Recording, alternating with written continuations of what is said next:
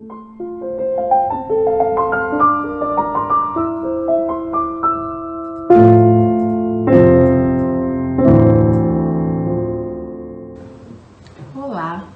meu nome é Cláudia Mello Ferber. Estou gravando para o Espaço do Evangelho e o tema de, de, da nossa escolha é prudência.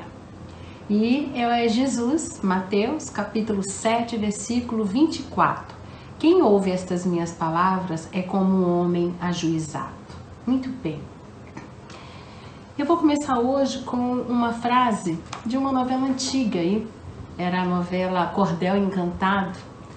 E o, o rapaz, né, responsável pela parte de, de evangelização, né, daquele, daquele local, ele disse uma frase que eu nunca me esqueci e guardei na minha mente porque eu achei muito interessante. E a frase é, abre aspas, cego é aquele que caminha no escuro, mesmo depois das luzes acesas. Pois é, os tempos em que nós estamos vivendo são bastante tumultuados, cheios de dualidades, né, e de paradigmas falsos. Cabendo a nós somente uma tarefa, gente, discernir e escolher. E o assunto de hoje nos convida a pensar prudentemente, né? Lembra o seguinte, que o resguardo não é medo, é bom senso a nos ajudar. Pois é, nós, espíritos encarnados, necessitamos reconhecer as nossas condições de aprendizes. E a vigilância nos garante a tranquilidade, usando sempre a disciplina, aquela que Emmanuel ensinou para Chico, né? Disciplina, disciplina, disciplina. Principalmente, amigos, na profusão de pensamentos diários.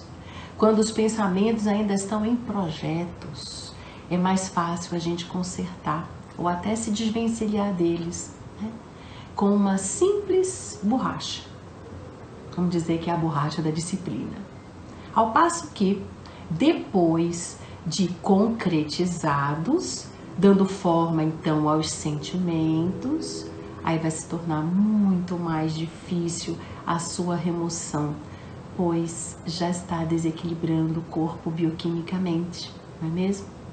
Então, a maioria de nós né, deixamos de ser escravos de homens, mas ainda continuamos escravos de pensamentos. Queridos, a escravidão mental é muito mais difícil de ser superada. Mas trabalhemos na luta diária da limpeza da mente. Arranquemos o joio e queimemos pelos processos alcançados com o nosso amadurecimento espiritual que vamos agregando ao nosso ser a cada semana aqui, refletindo né, todos juntos. Então, não vamos esmorecer. Não fiquemos parados Desde que procuremos lutar com intenções elevadas, Jesus, o nosso companheiro, vai nos fortalecer.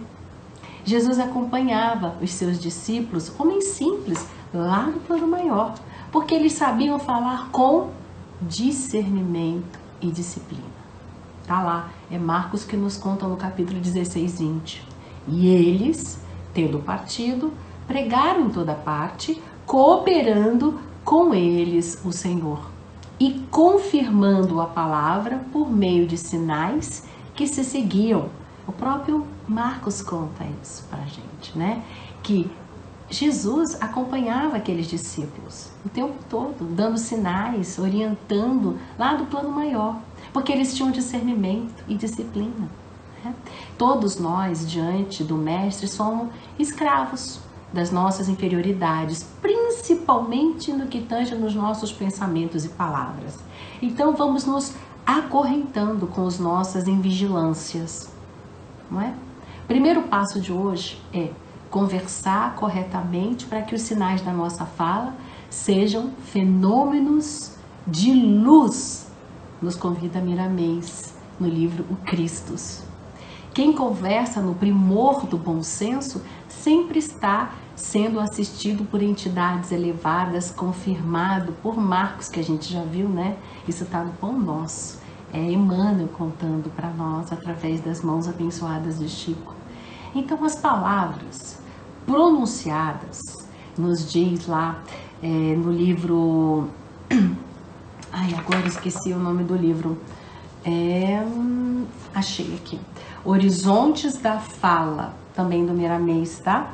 Ele diz assim: as palavras pronunciadas buscam outras congêneres, ou seja, do mesmo tipo vibracional, agregando-se na psicosfera do ambiente em que vivemos. Então, cuidado com as conversinhas paralelas, com os comentários, mesmo que sejam para divertir, para fazer graça, né? Elas vão buscar as congêneres, a do mesmo tipo vibracional e vão ficar agregadas na sua psicosfera do ambiente que você convive. Então, vigia Vigia falando, vigia escutando, vigia lendo, vigia escrevendo. E isso vai nos garantir a paz.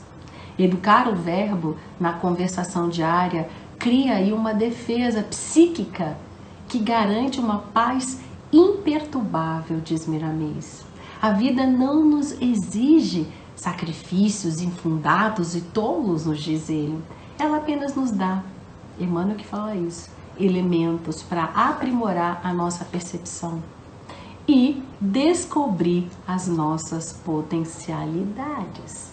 Então, amigos, nós somos aquilo que realizamos e não o que nós prometemos realizar. Ninguém decide verdadeiramente por você. Ninguém sofre em seu lugar. Ninguém é feliz por você. Amigos, felicidade é saber que nada está sendo imposto. Somos nós que decidimos o nosso futuro com as nossas ações de hoje, de agora. Então, para sermos felizes é preciso, antes de tudo, chamarmos para nossa responsabilidade tudo que fazemos na nossa vida. Enquanto nós nos permitimos pensar que alguém é responsável pelo nosso sucesso ou nosso fracasso, pela nossa tristeza ou a nossa felicidade, nada nós podemos fazer a esse respeito. Mas quando nós assumimos que tudo que nos acontece é da nossa responsabilidade, então nós estaremos dando a nós mesmos o poder de provocar mudanças a nosso favor. Olha aí, a gente sabe às vezes que uma vírgula, um ponto pode mudar o sentido de uma frase. Né? Um simples gesto, um pequeno uma pequena palavra, uma atitude impensada pode edificar ou pode estragar a nossa vida. Por isso é importante nós refletirmos hoje sobre essa vigilância, mas a vigilância, queridos, de todos os momentos. Ajuda que o céu te ajudará, não é assim? Irmão José, através de Carlos Batelli, nos diz que não basta falar e pensar no bem para que o bem aconteça. Ser feliz é buscar resultados, é obter resultados. E a nossa vida é um berço. O nosso pensamento, desculpa, a nossa vida é um barco e o nosso pensamento é o leme. Tiago, capítulo 3, versículo 4. Repara também nos navios, por maiores que eles sejam, e impelidos por ventos impetuosos, são, entretanto, conduzidos por pequeníssimo lemo de direção que o timoneiro deseja. Pois é, gente. A nossa vida é esse grande barco, mas quem o leme é o nosso pensamento e nós estamos com a mão no leme. Então, podemos falar aquela frase que diz assim: Não se pode controlar a direção dos ventos, mas podemos escolher para que direção apontar as nossas velas. E é isso o assunto de hoje: vigilância, prudência, estão sob o jugo do poder da escolha, do nosso livre-arbítrio, onde a presença de Jesus em nossas vidas guia em letras brilhantes qual é o melhor caminho para importar na nossa estrada, aprendendo a retomar o leme e reposicionando na direção que nos levará ao amor maior, ao maior amor que é Deus. Abraços fraternos.